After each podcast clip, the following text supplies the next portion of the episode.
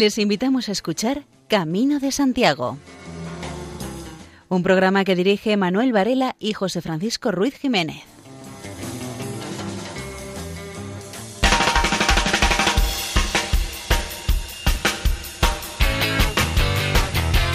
Muy buenas. Aquí de comienzo este programa quincenal de divulgación jacobea, es decir, sobre el apóstol Santiago el Mayor y la peregrinación hasta su tumba en Santiago de Compostela.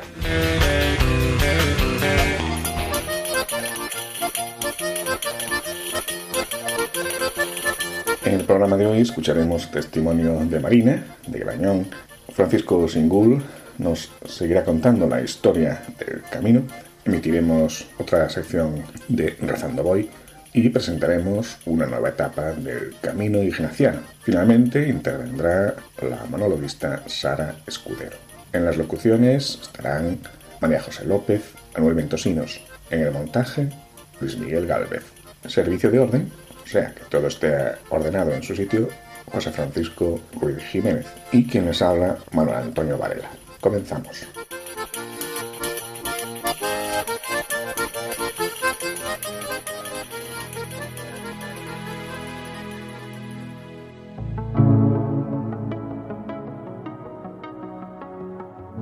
Quienes hemos vivido una buena peregrinación, hace falta solo una en la vida de magnitud. Sabemos que siempre seremos peregrinos. Si algo enseña el caminar es que nos constituye. Ni pasamos por el mundo como visitantes, ni nos vemos en él arrojados, ni nos destruye el cambio o el sacrificio, ni tampoco nos hace más fuertes, y mucho menos superpersonas, con algo especial. No se trata de distinguirnos de nada ni nadie, sino de descubrirnos. Ya lo sabemos. El templo de Apolo en Delfos saludaba a quien se acercaba con palabras escritas en piedra. Conócete a ti mismo. Aunque le demos vueltas al conocer, en el fondo lo más serio está en la segunda parte, en uno mismo.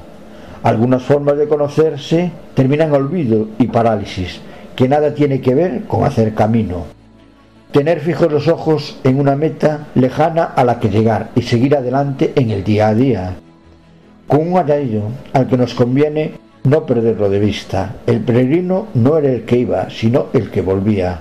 De igual modo andando, cuando no existían autobuses, ni trenes, ni aviones, ni coches, el peregrino en su meta debía volver, debía tornar convertido, dándose la vuelta, lo fuerte de la peregrinación es eso precisamente, no el camino hecho, sino el que quedaba por hacer, el que constituía. El biblista Jacques, en su libro comprendido del Antiguo Testamento, tiene un capítulo sobre las peregrinaciones y habla del retorno, pero justo antes trata de el Dios que se desplaza sobre ruedas, para decir que Dios no está en un lugar que el Dios de Israel, no es un Dios local, que tiene movimiento, Acto seguido comienza con el retorno, que es la experiencia más salvífica, la vuelta del exilio, de la marcha obligada, el abandono de la esclavitud, para, a lo mejor, encontrar de nuevo libertad. Que se me pegue la lengua al paladar, si me olvido de ti, Jerusalén. Cantaban para ejercitar memoria, origen, principio y fundamento ansias del paraíso perdido. Pero la experiencia de Israel fue lo de un regreso que era más bien futuro y horizonte, algo desconocido con carácter final.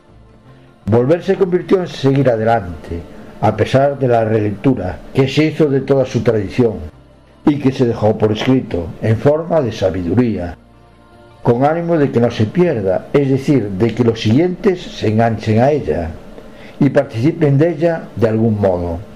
De ahí las tradiciones, el no olvidar, el no sentirse desligados, el participar.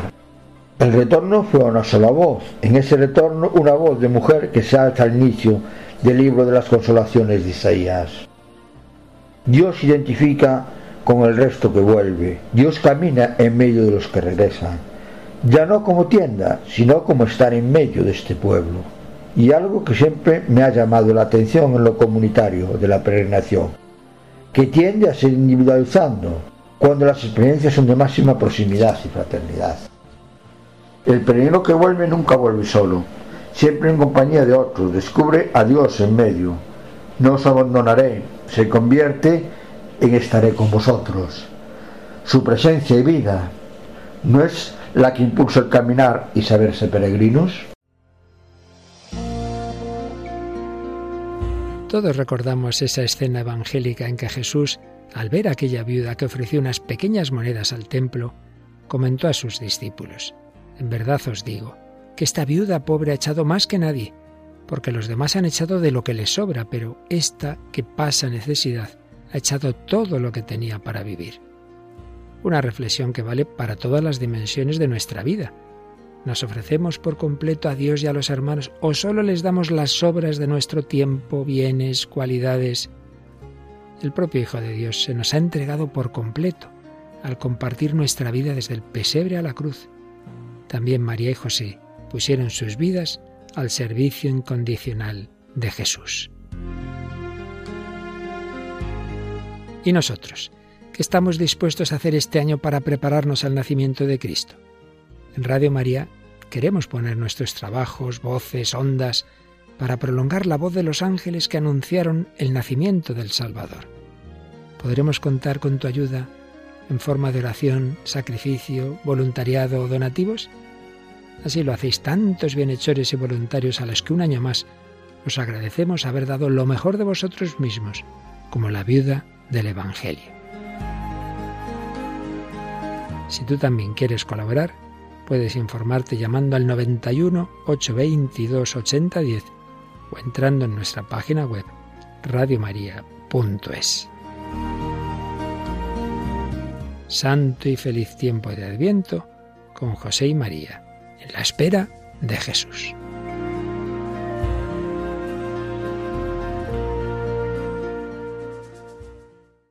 Hace un tiempo en este programa ya estuvimos dando buena cuenta de la peregrinación virtual que organizó la diócesis de La Rioja. Pues bien, en el reciente Congreso Internacional de Asociaciones Jacobeas intervino Marina de Grañón hablando de este tema. Las peregrinaciones virtuales lo han hecho 7.500 por ahí peregrinos de 45 países también. La motivación que vimos fue la imposibilidad de hacer el camino en ese momento y aprovechar, que yo creo que ahí fue el éxito, aprovechar la metáfora del camino para unirla a la vida. Estábamos en una situación de incertidumbre, en una situación que faltaba horizonte. El camino da un sentido, pues aprovechar eso para dar un sentido a la vida. Empezábamos por Roncesvalles, donde se analizaban las heridas. ¿Qué heridas tienes tú en la vida? En Puente la Reina les íbamos preguntando, tú en tu relación con tus amigos, ¿qué eres? ¿Eres puente o eres muro? Aprovechando el símil de Puente la Reina. Luego, ¿cómo escuchas tú a tu propio cuerpo? Así les íbamos dirigiendo para que cada peregrino reflexionara sobre un proyecto personal para su vida. Además, es que eso fue el obispo el que nos dijo, no metáis muchos rollos, o sea, ir poco a poco ahí induciendo. Religioso. Y luego, otro, otro factor motivacional que yo vi fue, mm, sobre todo en toda Latinoamérica, toda la tradición que han dejado nuestros emigrantes. O sea, les escuchábamos, que eso también fue parte de su éxito, porque eh, hacíamos acompañamiento por Zoom, por WhatsApp, por email, y el peregrino nos contaba lo que iba sintiendo en cada etapa. Y muchas de las motivaciones eran esas, porque es que yo, mi abuelo era de España y lo he visto, y entonces, como yo no puedo, porque estoy aquí y no me lo puedo permitir, los pobres en Argentina en julio del año pasado estaban en invierno confinados, no podían salir, pues aquello fue un boom de, argentinos. Y otra motivación que yo vi también fue la cantidad de iglesias de Santiago que hay a lo largo de toda Latinoamérica, gente de Costa Rica que me decían, pues yo es que mi parroquia es de Santiago y me he apuntado pues para ver lo que es esto del camino y eso. O sea que cuatro diría yo que fueron las motivaciones. La imposibilidad de hacer el camino, la necesidad de encontrar un sentido con la incertidumbre que estábamos ahí viviendo, porque el camino es eso, encontrar un sentido y en esa pandemia todo el legado que han dejado, que es que no somos conscientes de todo el legado que han dejado los emigrantes a lo largo de todo el mundo. Y las parroquias de Santiago, que es que casi se podía hacer un camino de Santiago siguiendo todas las parroquias de Santiago que hay esparcidas por, por todo el mundo. Escuchamos nuevamente a Marina de Grañón Ahora sobre la necesidad de escuchar al peregrino. Bueno, pues desde mi propia experiencia como hospitalera, yo lo que propondría es escucha, más escucha al peregrino. Lo que yo veo es que el peregrino ha tenido unas experiencias muy fuertes durante el camino que le han trastocado y que luego acaba y no sabe, tiene una necesidad de ser escuchado brutal. Y esa necesidad la vemos en los cursos de, hospitaleros. La primera actividad, cuando les preguntamos, eh, cuando les pedimos que cuenten, dura que aunque sea el viernes por la noche, bueno, tienen todos unas ganas de contar. Y aquí que hay asociaciones extranjeras, yo estuve en el primer curso en Estados Unidos, el primer día lo dedicamos enteramente a que los peregrinos hablaran porque tenían una necesidad de contar lo que habían vivido, de ser escuchados, y eso es algo que yo creo que en las asociaciones falta. Yo, cuando acabé el camino, fue a la asociación y me dijeron, pues sí, tienes estas actividades, esta, esta, esta, esta, te puedes apuntar aquí, allá, acá. Pero sí, pero, pero yo lo que quiero es alguien que me ayude a procesar lo que yo he vivido y llevarlo a mi vida cotidiana. De nada me sirve que esté en el camino, yo lo quiero aplicar a mi vida. En la encuesta salía que un 58% de las personas dicen que el camino ha reforzado su fe. Pero si eso luego no lo aplican y, que se ha dado un encuentro, esta sí que era una pregunta sí o no, o sea, se ha dado un encuentro, no es mi caso y tal. Un 58% hasta los coreanos que eso sí que no decían nada de motivación espiritual, decían que se había dado un encuentro. No especificábamos el encuentro, se ha dado un encuentro. Pero luego eso, ¿qué? ¿Cómo lo llevas a tu vida? Yo lo que propondría es eso, para asociaciones, incluso más para los sacerdotes también, un acompañamiento para que eso que le ha pasado en el camino lo pueda llevar a su vida. Y lo hemos hecho en el camino virtual incluso lo sabemos por los hospitaleros que la escucha es que es lo más gratificante, o sea, te, refuerzas tú. Más acompañamiento, no tanto actividad, actividad, actividad, sino escucha a ese peregrino que, que llega. Vamos con el primer tema musical. Nos lo trae Mafalda Minotti, de su disco Cinema City, el tema titulado Nella Fantasía.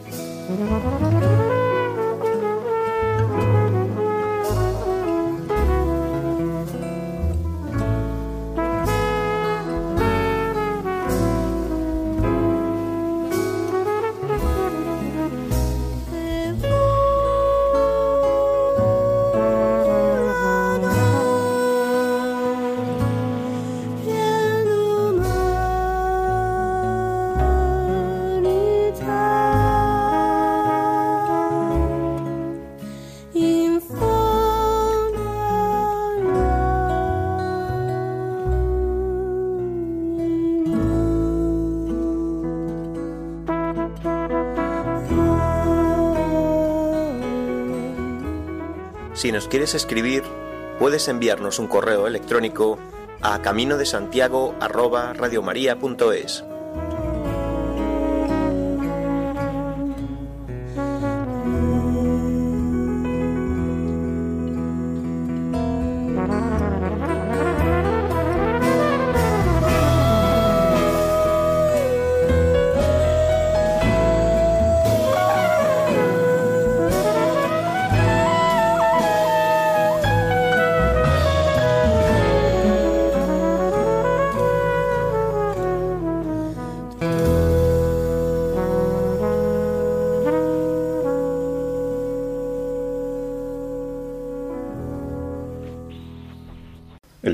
Francisco Singul, autor de la magna obra Camino que menza el tiempo, la peregrinación a Compostela, nos habla de cómo era el mausoleo donde fue encontrado el cuerpo del apóstol Santiago en el siglo IX. Escuela de Saber. Camino de Santiago por Francisco Singul.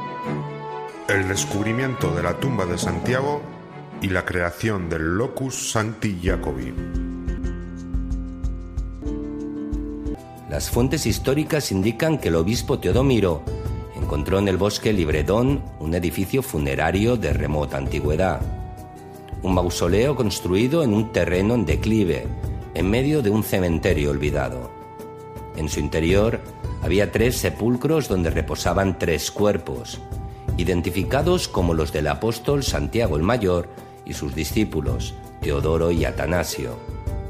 A partir de los documentos medievales y de los datos obtenidos por la investigación arqueológica, es posible una aproximación a la tipología de este mausoleo. Los textos indican que se definía como una domuncula, es decir, una pequeña casa. Es una forma significativa de nombrar al edificio funerario como un edículo o templete que centraba la ordenación de una antigua necrópolis. El mausoleo tenía dos plantas superpuestas, una cripta en el piso inferior, donde estaban los tres cuerpos, y un piso superior que podía funcionar como capilla funeraria, en cuyo interior había un altar en el que se podía oficiar misa y atender el culto sepulcral. El aspecto de este edículo se puede conocer a través de las descripciones de textos anteriores a la demolición de su planta superior, a principios del siglo XII.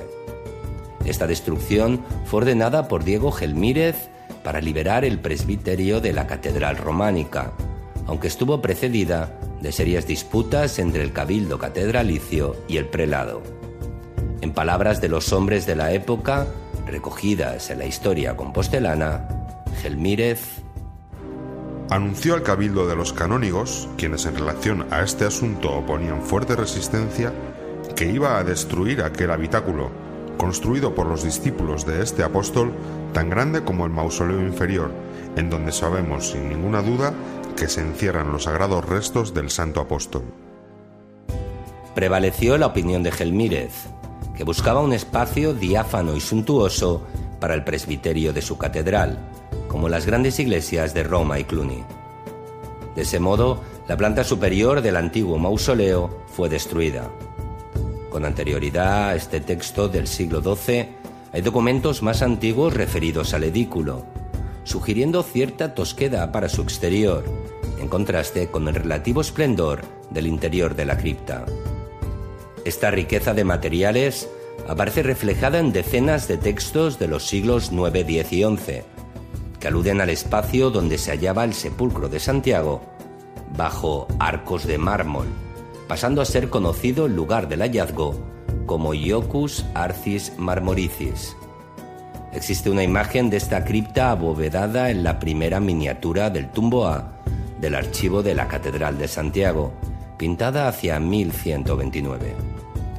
La escena muestra el interior del piso inferior del mausoleo, y evoca el momento del descubrimiento de los sarcófagos del apóstol y sus dos discípulos por Teodomiro de Iría. El obispo atiende la señal que le hace un ángel turiferario y ambos personajes señalan el sepulcro jacobeo, iluminado por una lámpara que pende del centro de la bóveda.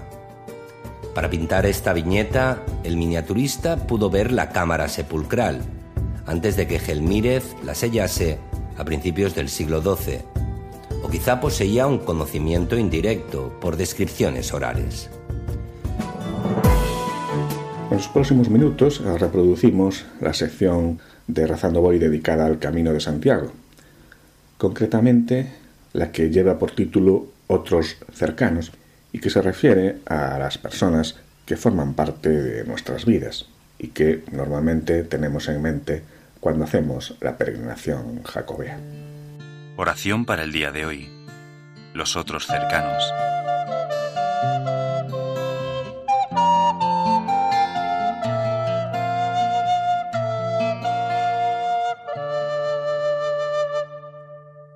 Señor, tal vez el camino tiene mucho de soledad de interior, de reflexionar sobre mi vida. Pero también traigo otros muchos nombres, los de aquellos hombres y mujeres que forman parte de mi vida cotidiana, familia, amigos, seres queridos. Tal vez algunos de ellos me acompañan estos días y caminan conmigo, o están lejos, en casa, esperando a que vuelva. Pero ahora, en este momento de oración, quiero tenerles presentes ponerles delante de ti. Es por ellos por quienes pido hoy. El amor ha de traducirse en hechos, es mucho más que palabras, mucho más que sentimientos. Obras son amores y no buenas razones. El amor no falla nunca el amor busca ser correspondido, es la comunicación y el amado, es donarse enteramente, entregarse mutuamente. El amor no falla nunca.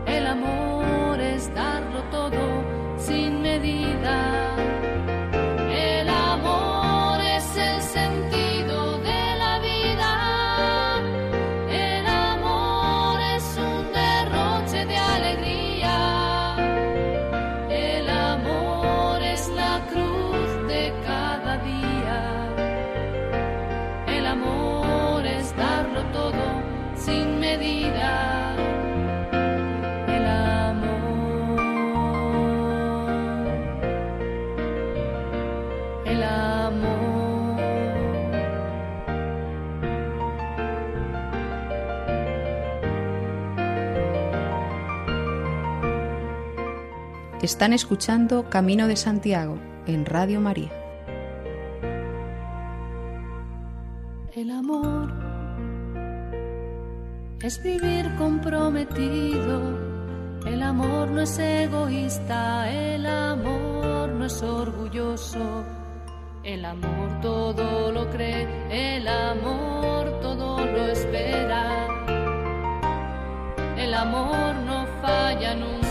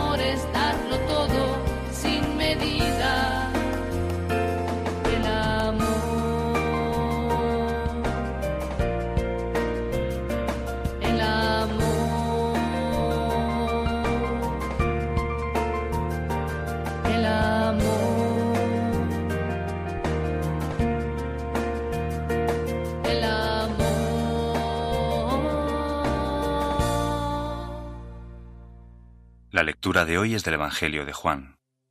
Como el Padre me amó, así yo os he amado. Permaneced en mi amor. Si cumplís mis mandamientos, permaneceréis en mi amor, lo mismo que yo he cumplido los mandamientos de mi Padre y permanezco en su amor. Os he dicho esto para que participéis de mi alegría y vuestra alegría sea colmada. Este es mi mandamiento, que os améis unos a otros como yo os amé. Nadie tiene amor más grande que el que da la vida por los amigos. Vosotros sois mis amigos, si hacéis lo que yo os mando. Ya no os llamo siervos, porque el siervo no sabe lo que hace el amo. A vosotros os he llamado amigos, porque os comuniqué cuanto escuché a mi Padre. No me elegisteis vosotros, yo os elegí, y os destiné a ir y dar fruto, un fruto que permanezca. Así lo que pidáis al Padre en mi nombre, os lo concederé. Esto es lo que os mando, que os améis unos a otros.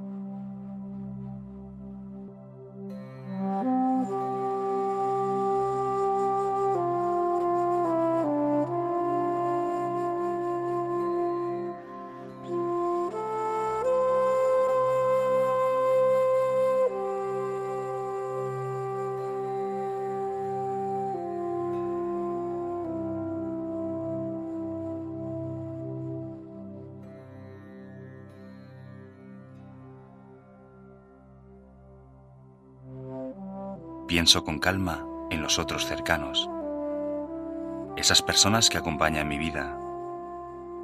A veces no tengo tiempo para interesarme por ellos, pero hoy voy repasando sus nombres, sus rostros. Te pido, Señor, que me hagas consciente de sus problemas, sus inquietudes, sus anhelos. Hoy te pido por ellos, para que tú les protejas y les bendigas.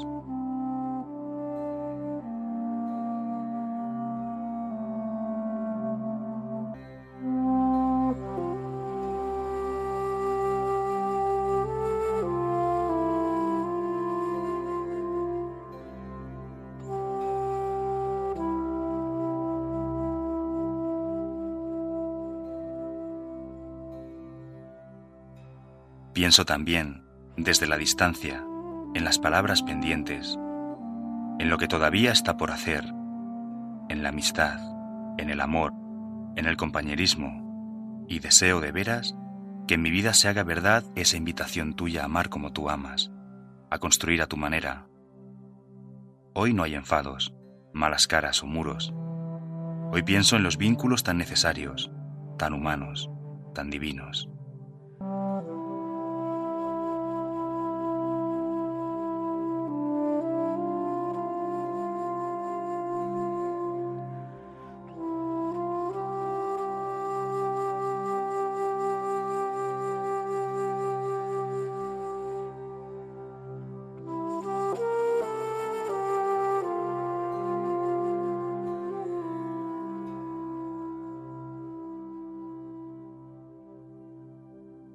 Las gracias por la gente a la que quiero y que me quiere.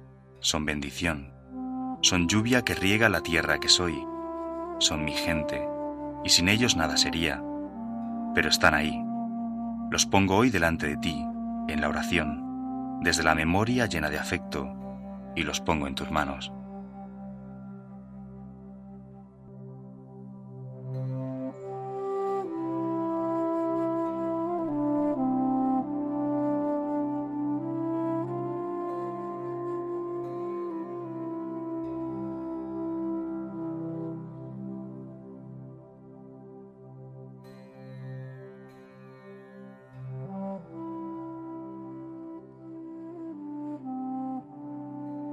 Puertas que se abren y estoy en casa.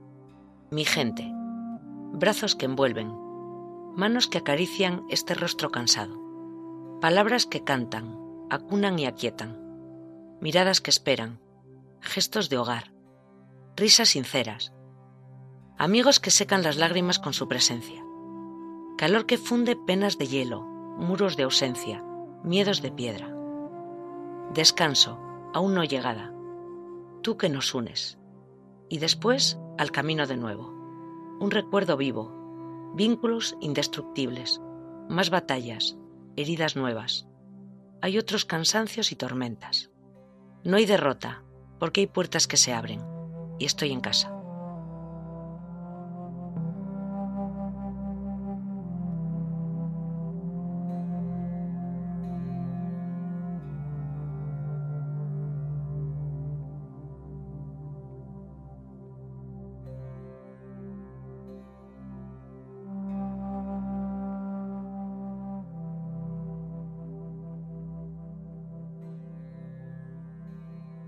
Termino este rato, Señor, dándome cuenta de que no estoy solo en el camino. Estás tú, y están otras muchas personas que forman parte de mi día a día. Por ellos, con ellos y para ellos, quiero seguir caminando, hoy y siempre. Amén.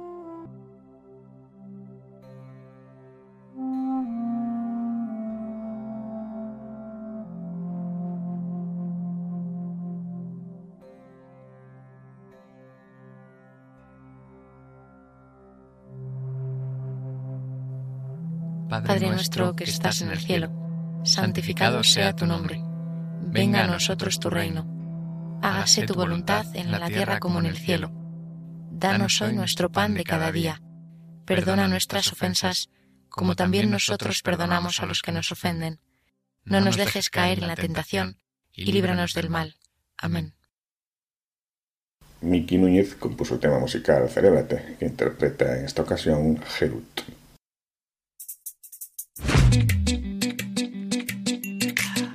Ya sé que debo regalarme todo aquello que no hice por gustarme. Hoy mi rumbo es mi corazón. Hoy ya sé que debo escucharme, decirme todo lo que no me ha dicho nadie. ¿Quién te ha dado vela en este entierro? Si tú no estás de acuerdo, aquí tienes un recuerdo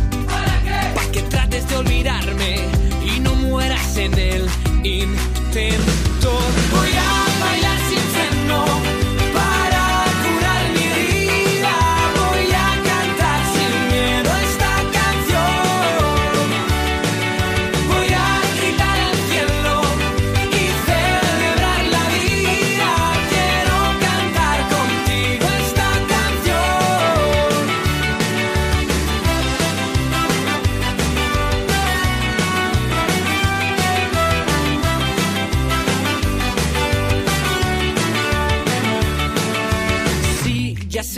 que no soy don perfecto, pero tampoco hemos venido a esto.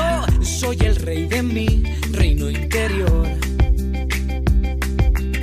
Y me escribo a corazón abierto, no me da miedo enseñarte mis defectos. Mis cicatrices me hacen ser lo que soy. Si tú no estás de acuerdo, aquí tienes un recuerdo. Para que trates de olvidarme y no mueras en el intentar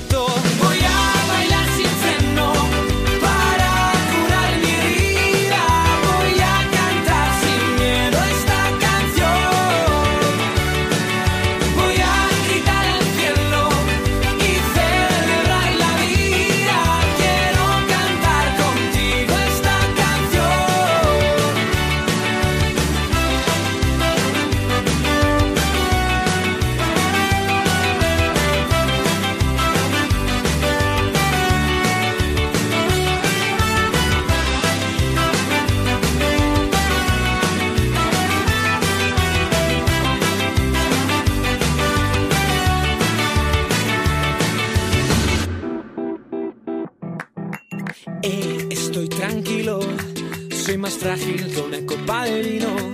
Ese vino que tú bebes para olvidar, que por mucho que te bebas no te va a salvar. Eh, estoy tranquilo, soy más fuerte de lo que me imagino. Trae esa copa para brindar y que sea solo para celebrar. Voy a bailar sin freno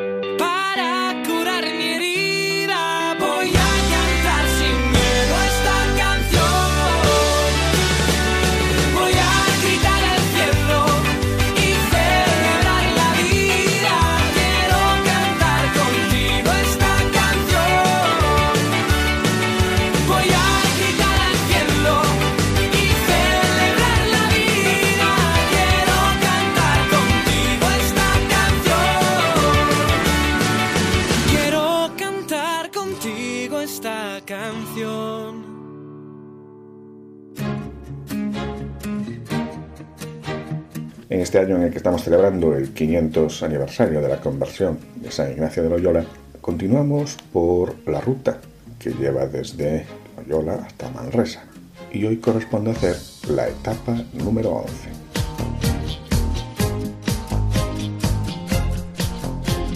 En la undécima etapa del camino ignaciano se llega a la ciudad de Alfaro, que es bien conocida como el paraíso de las cigüeñas. Pero antes de llegar al Alfaro pasaremos por el Conde Soto, con la iglesia de San Miguel del siglo XVI, con restauraciones posteriores. En Alfaro tenemos las iglesias, la colegiata de San Miguel Arcángel del siglo XVI-XVII, se impone majestuosa, con sus más de 3.000 metros cuadrados, monumento nacional desde 1976. Vale la pena visitar su interior, con el retablo barroco del altar mayor del siglo XVIII, otro retablo del mismo tiempo de la Dolorosa y la escultura de la Virgen Peregrina, señal de paso de tantos peregrinos por esta ciudad de La Rioja. Y el Cristo gótico en la capilla de San José. En otra iglesia, la de San Francisco, se guarda un lienzo barroco con la aparición del apóstol Santiago en la batalla de Clavijo.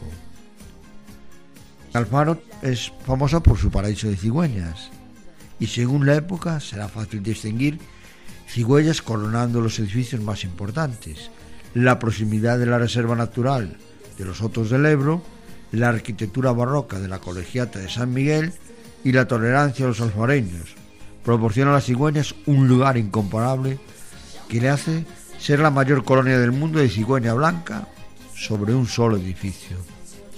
La colonia reúne alrededor de un centenar de nidos. Los más antiguos pueden llegar a pesar media tonelada y están compuestos por ramas, restos vegetales, telas, cuerdas, papel, barro, cornisas y pináculos, tejados y oquedades, repisas y ventanas. Todo resulta válido a las populares y afectivas cigüeñas blancas para la ubicación de sus nidos en la iglesia colegiata de San Miguel, en Alfaro, donde se asienta el grueso de la mayor colonia urbana conocida de esta especie en el mundo. Las más de 100 parejas que la conforman normalmente, junto a su número de pollos, que llegaron a volar arrojando un censo total que puede rebasar a las 500 cigüeñas. Un singular fenómeno de la naturaleza ha propiciado que la riojana, localidad de Alfaro, se esté haciendo cada vez más conocida, no solo dentro, sino fuera de nuestras fronteras. El reciente fenómeno tiene como protagonista su célebre colonia de cigüeñas blancas, que ha experimentado una evolución de la especie extremadamente espectacular. Sin embargo, lo más espectacular de tan peculiar colonia de cigüeñas radica en que la práctica totalidad de sus parejas han elegido para la ubicación de su nido la iglesia colegiata de San Miguel, monumental, obra de los siglos XVI y XVII. Escultura, en la rotonda de la Avenida de Navarra, desde el año 2016, hay una escultura de Mapi Gutiérrez. Se titula Camino de Encuentros y alude a la confluencia en Alfaro de las rutas de Santiago Apóstol y San Ignacio de Loyola. Esta escultura que refleja el cruce del camino ignaciano con el camino jacobeo en Alfaro, la otra representa a Santiago Peregrino y a Ignacio de Loyola, dando pasos en sus respectivos caminos puede aparecer en primer lugar que se ha visto, se ha saludado y ahora continúa su viaje. Al igual que puedes hacer tú si te encuentras con otro peregrino en una determinada etapa. Sin embargo, también es fácil intuir si nos fijamos en las diferentes cromáticas de la piedra artificial en la que está construida la pieza que ambos salen del mismo barro. En cualquiera de las dos ideas sabemos que Santiago e Ignacio no viven en el mismo tiempo histórico, pero la vida de ambos estuvo profundamente marcada por Jesús, el mismo barro del que sale.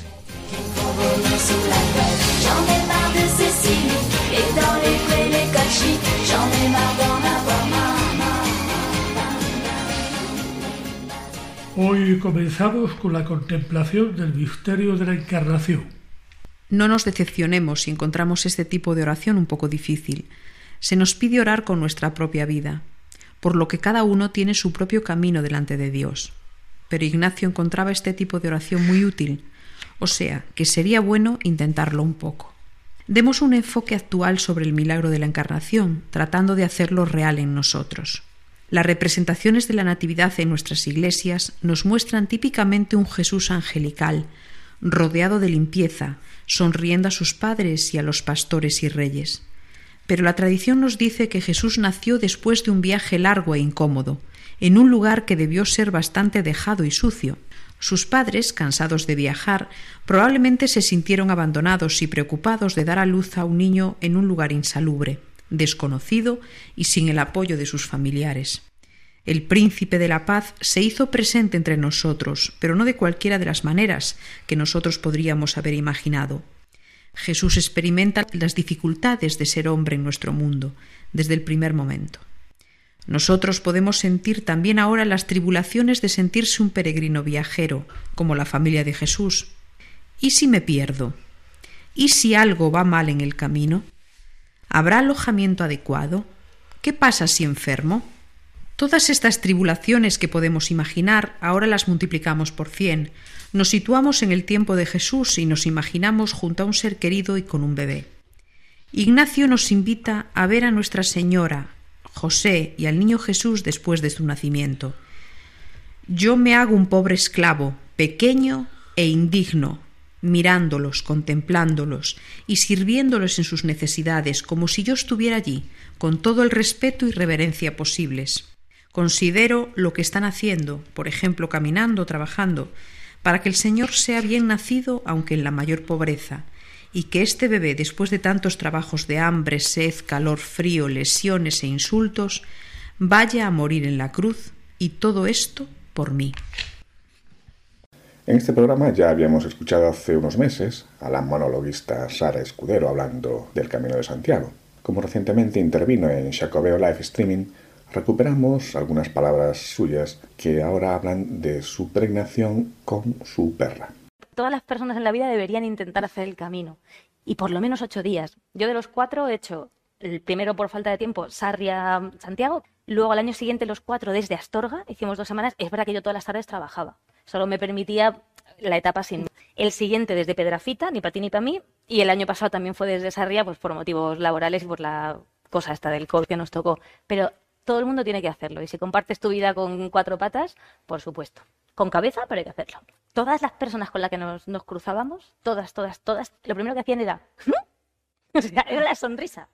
Porque además es que un amigo mío que es como si fuera mi hermano, Alberto, sabía que tenía tantas ganas de hacer el camino, y con nada, que me regaló unas alforjitas, coincidió que eran del mismo color que mi mochila, gris y naranja. Entonces, parecíamos dos Boy Scouts. Tú veías a la humana y a la de cuatro patas, las dos tiqui, moviendo la cabecita, como que parecía que llevábamos un uniforme. Y según pues te dicen, es que es gracioso, pero digo, bueno, pues, pues, pues vale.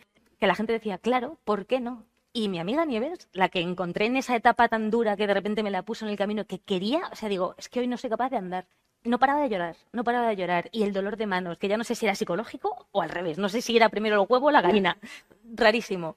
Y me topo de repente con esta chica, esta, esta mujer, que además la adelanto, digo, buen camino, buen camino, me dice, oye, ¿lo estás haciendo con tu perra? Le digo, sí, sí, claro. Dice, ay, pues yo podía haber venido con el mío. Y la, miro así y digo, ¿tienes perro y no te lo has traído?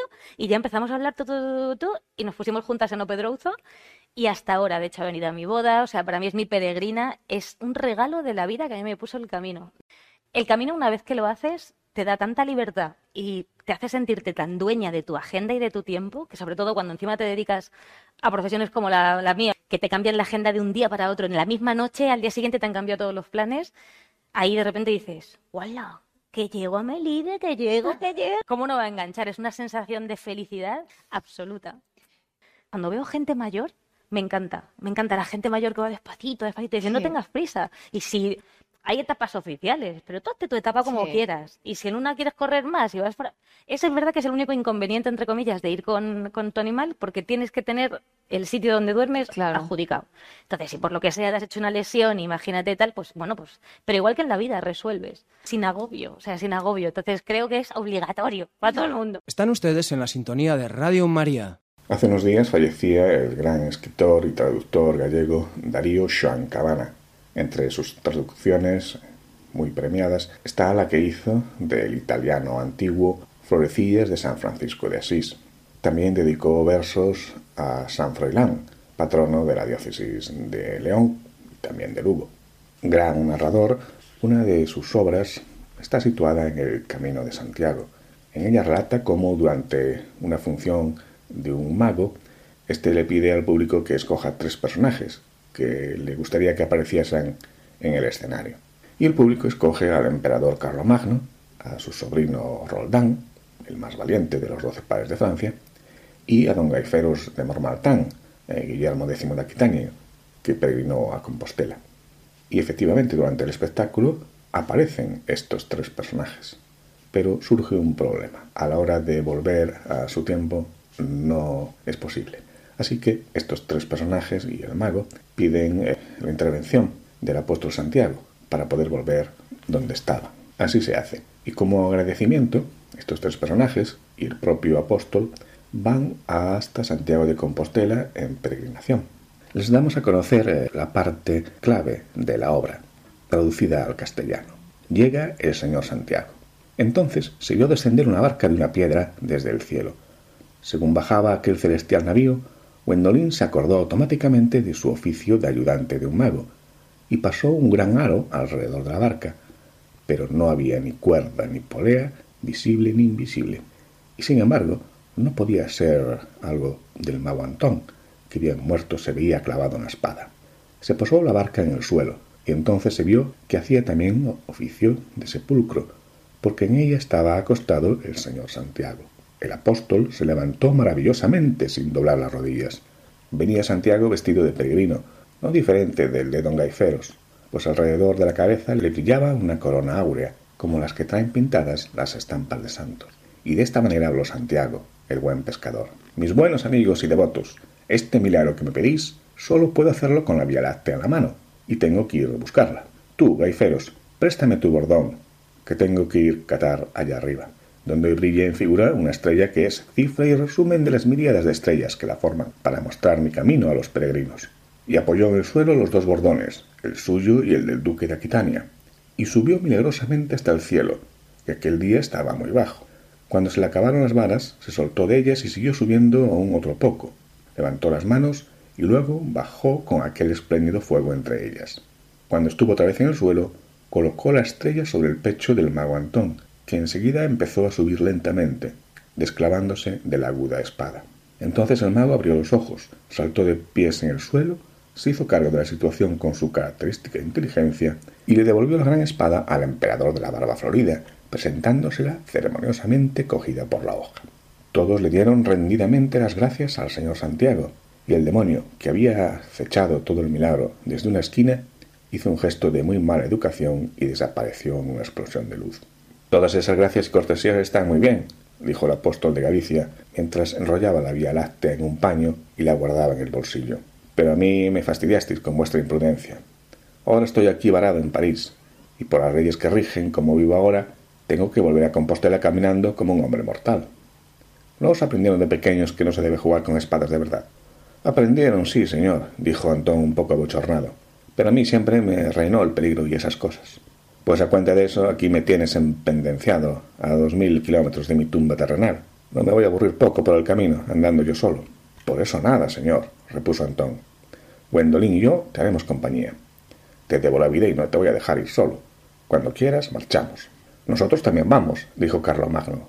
Aquí mi sobrino y yo, que mucho que hacer no tenemos. Yo voy con gran placer, dijo Roldán, pues me place mucho la compañía de tan grandes señores, y más aún la de esta hermosa doncella de ojos reidores. Yo no quiero ser menos, tració Gaiferos. Yo os puedo ser útil, pues ya fui una vez y sabré el camino, si no cambió mucho en tantos años. Mucho os lo agradezco, les dijo Santiago, que para andar solo tanta distancia hace falta tener más paciencia que un santo. Y ya que estamos con Darío Shankabana, decir que el grupo musical Akenya utilizó uno de sus poemas, Por Amor, para elaborar la siguiente canción.